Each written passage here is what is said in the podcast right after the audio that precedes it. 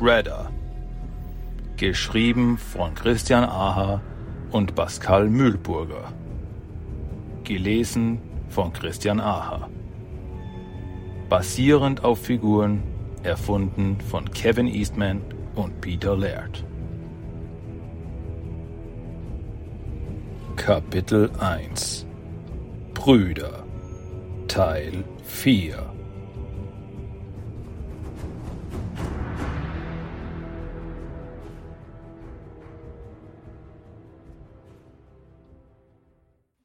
Wie die Spitze eines gewaltigen Kampfspeeres ragt der Tower der Firma Komodo Industries in den dunklen Nachthimmel.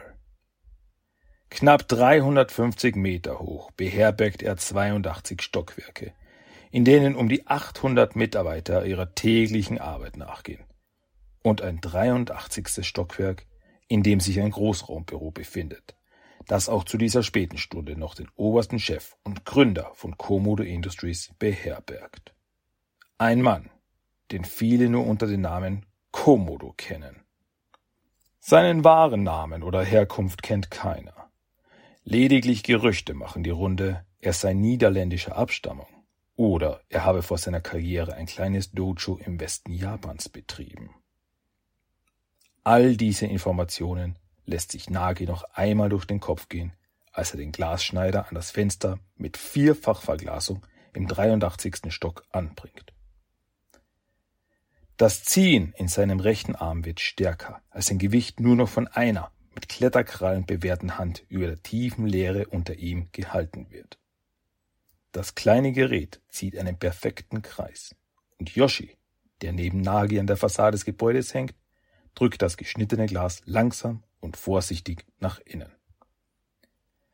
Dann steigen beide durch das Loch hindurch in das Gebäude hinein.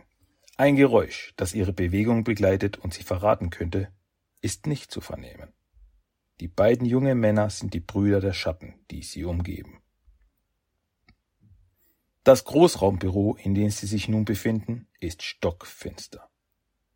Lediglich das blasse Mondlicht der Nacht vermag eine dünne Schneise in die undurchdringliche Schwärze vor ihnen zu schneiden. Yoshi dreht sich zu Nagi um und deutet mit einem seiner behandschuhten Zeigefinger zuerst auf sich und dann auf die Tür vor ihnen. Nagi versteht und er legt seine Hand auf das an seiner rechten Hüfte festgeschnürte Katana. Hikari hat er es getauft. Ein Licht, das ihm in dunklen Tagen schon viel Trost spendete. Und auch heute hofft er auf einen leitenden Strahl. Ein leises Klicken ertönt und Yoshi dreht sich zu Nagi um. Seine Augen scheinen in der Finsternis zu leuchten. Nagi hat es schon oft miterlebt. Ein Feuer tief in Yoshis Inneren, das freigesetzt wird, sobald eine Schlacht bevorsteht. Und manchmal fürchtet er, dass diese Flammen seinen besten Freund eines Tages verschlängen werden. Yoshi gibt Nage zu verstehen, dass es weitergeht. Beide schreiten durch die Tür und ein langer Gang erstreckt sich vor ihnen, an dessen Ende eine weitere Tür wartet. Licht scheint unter ihr hindurch. Langsam bewegen sich die beiden Ninja darauf zu. Nagi zieht Hikari vorsichtig aus der Scheide und sofort fühlt sich sein Arm ein wenig länger an. Auch Yoshi hat sein Schwert gezogen und legt behutsam seine linke Hand auf die Türklinke. Vorsichtig drückt er sie nach unten. Nicht mal der kleinste Laut ist zu hören.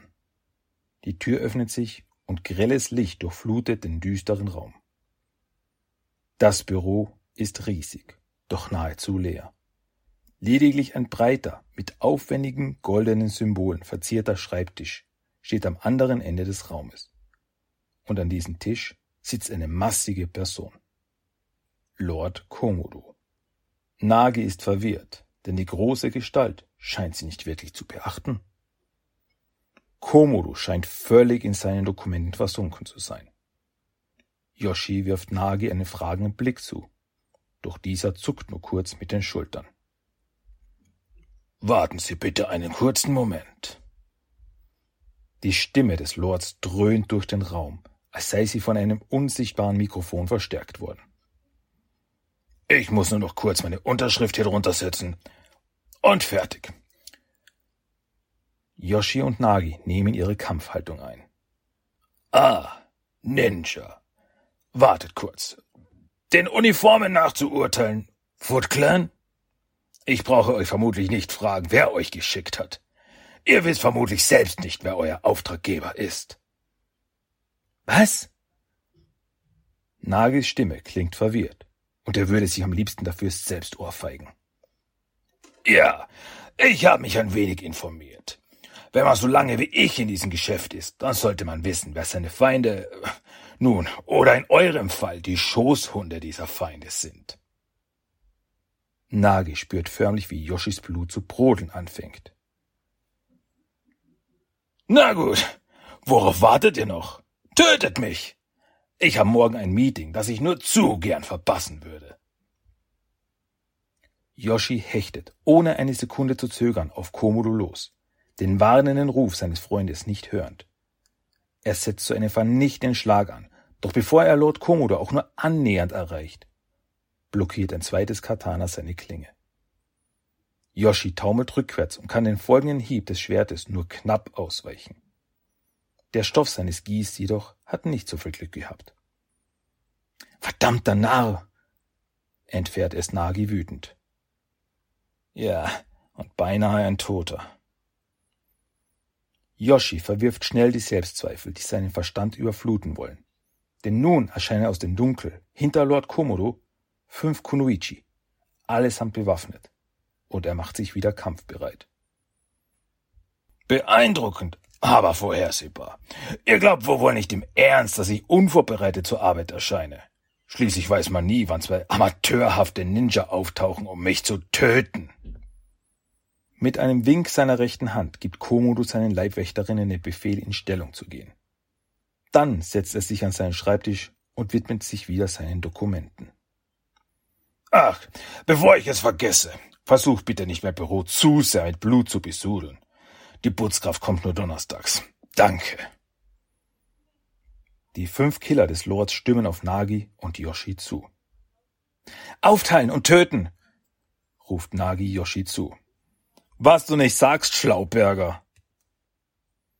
Die beiden Freunde springen nach hinten und versuchen Abstand zwischen sich und ihren Gegnern zu gewinnen. Doch die Kriegerinnen des Komodo denken gar nicht daran, ihnen Raum zum Atmen zu geben. Noch bevor Yoshi blinzeln kann, stürmt eine der Konoichi auf ihn zu, zwei sichelförmige Kamas im Anschlag und bereit, einen tödlichen Schwung auszuführen. Yoshi geht in die Knie und wirft seine Angreiferin mit einem gezielten Tritt gegen die Wade von den Füßen. Doch noch bevor diese auf dem Boden aufkommt, stürmt schon eine zweite Konoichi nach vorne und führt mit ihrem Katana einen tödlich präzisen Stich auf Yoshis Brust aus. Nur eine Millisekunde später und sein Schwert hätte den Stoß nicht mehr blockieren können. Doch heute sind die Reflexe des Foot Ninjas schnell genug. Jedoch bleibt ihm auch dieses Mal keine Zeit, um Luft zu holen. Denn eine dritte Kriegerin mit zwei Sais in den Händen setzt nun zum Angriff an. Keine halben Sachen, was? Yoshi springt nach oben und stößt sich von der Wand hinter ihm ab. Mit einem präzisen Salto springt er über die drei Kunoichi und schlitzt mit einem gekonnten Streich den Rücken der seilschwingenden Kriegerin auf. Diese gibt nicht den kleinsten Mucks von sich. Und nach einer eleganten Drehung stehen alle drei wieder kampfbereit vor Yoshi. Leicht macht ihr es mir wohl nicht, was? Gut, ich mag starke Frauen. Dieses Mal geht Yoshi zum Angriff über und schlägt mit einem wuchtigen Hieb gegen die Seis der verwundeten Konoichi. Für einen Moment belustigt ihn der überraschte Blick der Kriegerin. Doch dann fokussiert sich sein Verstand wieder und mit einem gezielten Tritt in die Magengrube befördert er sie in die gegenüberliegende Seite des Raumes. Die beiden verbliebenen Kriegerinnen gehen zum Angriff über und attackieren Yoshi von links und rechts. Noch einmal konzentriert er sich und lässt in Sekunden sein jahrelanges Training vor seinem geistigen Auge ablaufen. Er reagiert blitzschnell, und während er das Katana an der rechten Seite zum Parieren hochnimmt, zieht er ein Kunai aus seiner linken Tasche und wehrt damit den Schlag von links ab. Mit einem eleganten Überschlag nach hinten bewegt sich Yoshi aus dem Radius seiner Gegnerinnen und wirft in derselben Bewegung das Kunai auf die Kunoichi links von ihm. Diese neigt den Kopf leicht und das Messer scheint ins Nichts zu fliegen. Daneben, Ninja! ertönt spöttisch ihre Stimme. Das Wort Ninja triefend vor Ekel. Verzeihung, Liebste, aber ich werfe nie daneben. Sie hört das höhnische Lachen in Yoshis Stimme, und als sie sich zur anderen Seite des Raumes umdreht, weiten sich ihre Augen vor Entsetzen. Denn dort, wo vorher noch ihre verletzte Kameradin kniete, liegt nun ein lebloser Körper mit einem Wurfmesser zwischen den Augen, der Blick tot und leer ins Nichts gerichtet. Entsetzen weicht brodelndem Hass, und mit einem Kampfschrei, dem reinem Mordlust innewohnt, sprintet sie wieder auf Yoshi zu. Das wird ein Kinderspiel. Nur schnell rein, den Dicken umlegen und schon sitzen wir vor einer dampfenden Schale Rahmen. Du wirst sehen. Am Ende beschweren wir uns noch, dass wir keine schwierigen Aufträge bekommen. Nagis Knie geben unter den heftigen Attacken zweier Konoichi langsam nach, während er die Worte seines Freundes Revue passieren lässt. Ja, Wann kommen wohl endlich diese schwierigen Aufträge?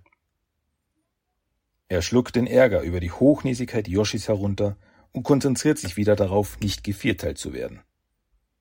Mit aller Kraft drückt er Hikari nach oben und weicht in einer gekonnten Rolle aus. Er lässt die Hand in den kleinen Beutel an seiner rechten Seite gleiten. Als die beiden mordlustigen Frauen auf ihn losstürmen, bläst er ihnen das Pulver, das er zutage befördert hat, ins Gesicht. Ein Rezept, das er selbst entwickelt hat. Eine Mischung aus Kaliumnitrat, Schwarzpulver und Zucker. Nicht genug, um einen Gegner zu töten, doch perfekt, um ihn für kurze Zeit zu blenden. Und es erfüllt seinen Zweck. Beide Konuichi weichen zurück und reiben sich verwirrt die Augen. Diesen Moment nutzt Nagi und mit einem gezielten Stoß treibt er Hikari tief in die Brust der Kriegerin direkt vor ihm. Ungläubig reißt sie die Augen auf, die mal in einem tiefen Blau geleuchtet haben müssen, nun jedoch in einem entzündeten Rot erstrahlen. Und kurz darauf erlischt das Licht gänzlich in ihnen. Die zweite Kunoichi macht einen Satz zurück. Sie lässt ihre Augen geschlossen und scheint sich auf ihre verbliebenen Sinne zu konzentrieren. Nagi setzt ganz leise einen Fuß vor den anderen und hebt sein treues Schwert langsam über den Kopf. Doch als er die Klinge ihren tödlichen Schlag ausführen lassen möchte, wird seine Hand plötzlich in einem Schraubstock festgezogen. Unfähiges Weibsvolk. Alles muss man selbst erledigen. ertönt die dröhnende Stimme des Lord Komodo. Mit einem weit ausgeholten Schwung schleudert er Nagi von sich weg, und dieser kann seinen Kopf gerade noch mit den Händen abschirmen, als er an die gegenüberliegende Wand des Büros donnert. Sein Rücken gibt ein unschönes Knacken von sich, und vor seinen Augen tanzen kleine Sterne. Stöhnend richtet sich Nagi wieder auf. Komodo wendet sich an seine geblendete Kriegerin. Reinige deine Augen, und wenn du wieder nützlich bist, komm zurück. Dann richtet er seinen Blick wieder auf Nagi. Hm. Aber vielleicht ist von diesem Ninja-Abschaum bis dahin sowieso nichts mehr übrig. Brennende Schmerzen explodieren in Yoshis Schulter, als die sichelförmige Klinge eines Kama in seinen Körper getrieben wird. Mit zusammengepressten Zähnen hält er einen Schrei zurück und er zwingt sich, seinen Verstand schnell wieder zu fokussieren. Denn der Zwilling der Waffe in seiner Schulter rast nun auf seinen Kopf zu. Er hebt den linken Arm und erneut band sich flüssige Lava den Weg durch Yoshis Nervenbahn. Die Eigentümerin der Waffe blickt dem verwundeten Ninja tief in die Augen. Wenn Blicke töten könnten, wären sogar meine Ahnen gerade noch einmal tot umgefallen. Mit einem heftigen Ruck befreit sie ihre Folterinstrumente aus Yoshis Extremitäten, und dieser muss erneut einen Klagelaut unterdrücken. Schwer atmend versucht Yoshi seinen verletzten Arm und Schulter zu bewegen. Doch diese Anstrengung belohnt ihn lediglich mit weiterem Schmerz. Er lässt sein Katana in die andere Hand gleiten und wendet sich wieder seiner Gegnerin zu zu der sich nun jedoch wieder ihre Kameradin mit Schwert gesellt hat. Wisst ihr, so langsam kriege ich das Gefühl, ihr mögt mich nicht besonders. Yoshi hebt sein Schwert und nimmt eine etwas improvisiert aussehende Form seiner üblichen Kampfhaltung ein. Die beiden Frauen schauen sich an, nicken kurz und stürmen auf Yoshi zu. Ja, das dachte ich mir. Yoshi beißt die Zähne zusammen und duckt sich mit vor Schmerzen zugekniffenen Augen unter den Hieben der Konoichi hinweg.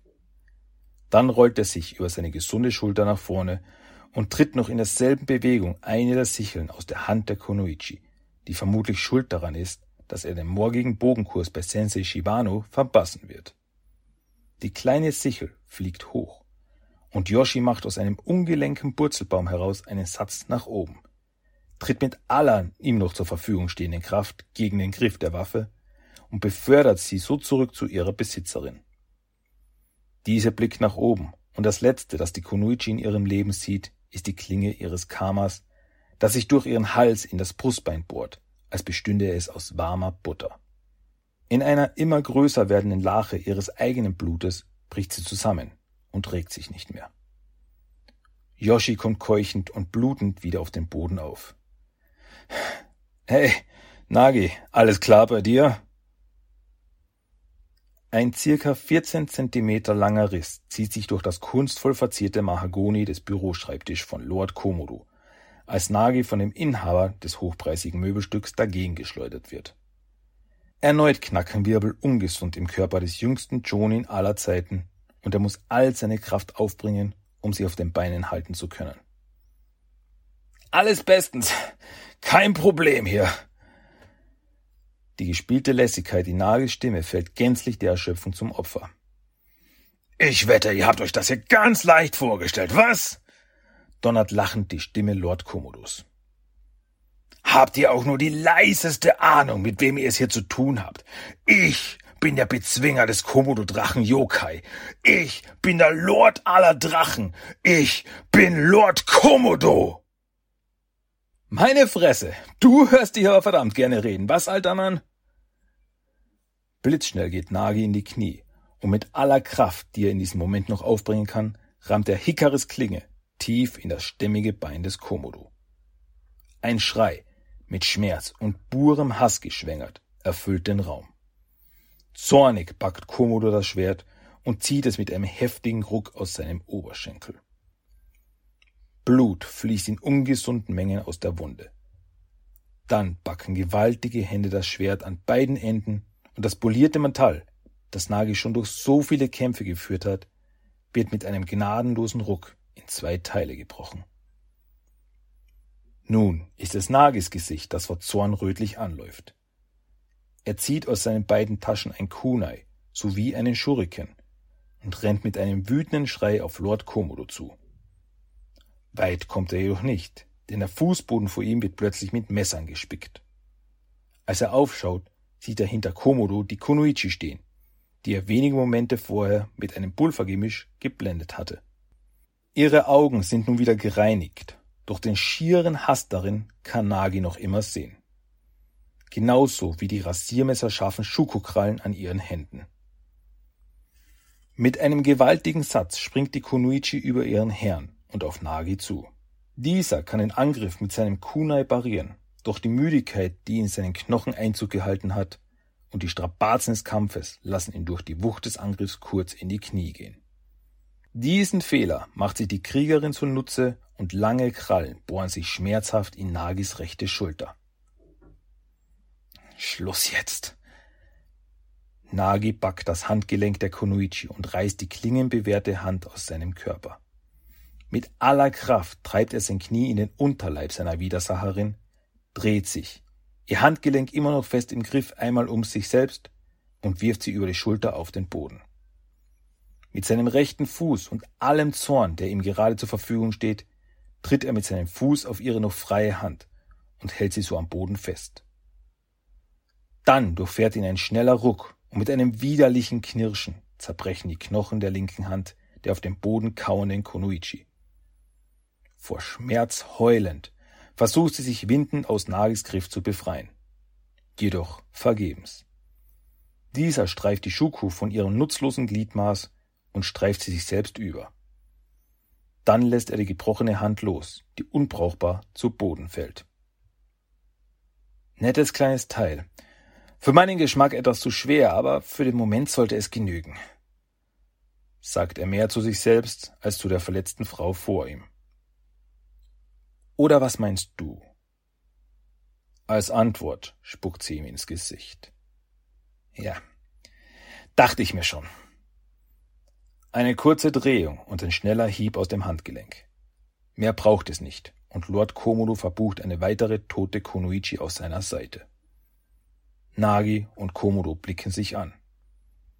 Das ist nicht das Ende. Die Stimme des Lords hat an Zuversicht und Häme in den letzten paar Minuten stark eingebüßt.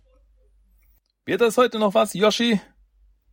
Metall, das auf Metall trifft, ist die einzige Antwort, die Nagi erhält. Yoshi und seine Gegnerin liefern sich weiterhin einen tödlichen Tanz aus Klingen. Er pariert wilde Schläge, versucht seine verletzte Schulter nicht zu sehr zu belasten und irgendwie Selbsttreffer zu landen.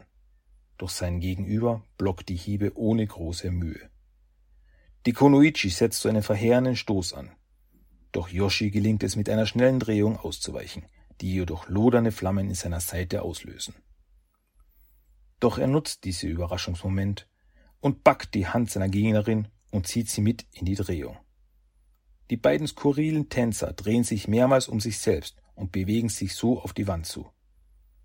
Die Geführte schlägt mit ihrer Klinge zu, doch dem Führenden gelingt es, das Katana seiner Tanzpartnerin aus ihrer Hand und in die, wie Yoshi findet, unfassbar hässliche Tapete zu befördern. Dann hebt er das rechte Bein und tritt ihr gegen den Hinterkopf, lockert jedoch nicht den Griff um ihr Handgelenk.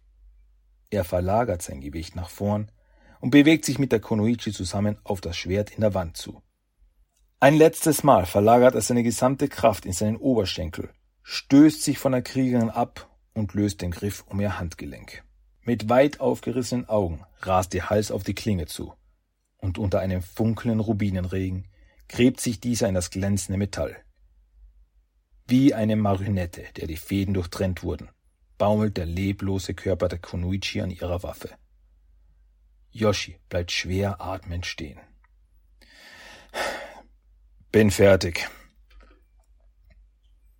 Rasend vor Zorn stürzt der Lord auf Nagi zu, dessen Geduldsfaden ist jedoch auf die Dicke von Menschenhaar geschrumpft und duckt sich unter ihm hinweg. Er holt aus und lässt seine neu erworbenen Schuko-Krallen an den Fußgelenken des Lords entlangleiten. Diese schneiden mühelos durch Fleisch und Zähnen und hinterlassen rote Fäden auf dem Boden. Noch im Rutschen greift Nagi nun nach den Überresten seiner ehemals glorreichen Waffe, packt sie zwischen Zeige und Mittelfinger und wirft sie hinter sich. Ein kurzes Stöhnen vermittelt ihm, dass seine Klinge ihn auch zum letzten Mal nicht enttäuscht hat, und ein Lächeln spielt sich auf seinen Lippen. Ein dumpfes Boltern ertönt, und der massige Leib Lord Komodos fällt zu Boden. Die Schlacht ist beendet. Nagi richtet sich keuchend auf und sieht, dass Yoshi auf ihn zugehumpelt kommt. Hast dir ja ganz schön Zeit gelassen, krächzt Nagi. Ninja sind stille Attentäter, Nagi. Oberste Regel, entgegnet Yoshi ächzend. Beide müssen grinsen, was ihre Mundbedeckungen zwar verbergen, die Augen jedoch klar vermitteln. Ich bin Lord Komodo. Die beiden Ninjas schauen sich verwirrt an, doch die Quelle des Röchelns ist schnell gefunden. Es kommt von dem gefallenen Lord, der vor ihnen auf dem Boden liegt. Hikaris rot besprenkelte Klinge aus dem Rücken ragend. Ich, ich bin. Ein weiteres Katana gesellt sich zu Nagis alter Weggefährtin ein Stück weiter oben, direkt in den Nacken. Tod, beendet Yoshi den letzten Satz Lord Komodos. Als mehrere Stunden später Miss Langenstein die Tür zum Büro ihres Chefs öffnet, erfüllt ihr greller Schrei den riesigen Tower von Komodo Industries. Die Polizei braucht genau vier Minuten, nachdem der Notruf bei ihnen einging, um vor Ort zu sein. Gefunden werden lediglich die Leichen von fünf asiatisch gekleideten Frauen. Ein blutbespritztes Großraumbüro mit einem irreparabel beschädigten Mahagoni-Schreibtisch und einer ebenso blutbefleckten und, wie der Gerichtsmediziner findet, unfassbar hässlichen Tapete sowie eine weitere Leiche in der Mitte des Raumes, die als Geschäftsführer von Komodo Industries, Lord Komodo, identifiziert wird. Mordwaffen oder Verdächtige suchen die Beamten vergeblich. In den Nachrichten geht man von einem ausgeuferten Bandenkrieg aus, das ein mit dem Blut der Leichen gezeichnetes Symbol, ein roter Fuß, bekräftigt. Die Ermittlungen dauern zu diesem Zeitpunkt noch an.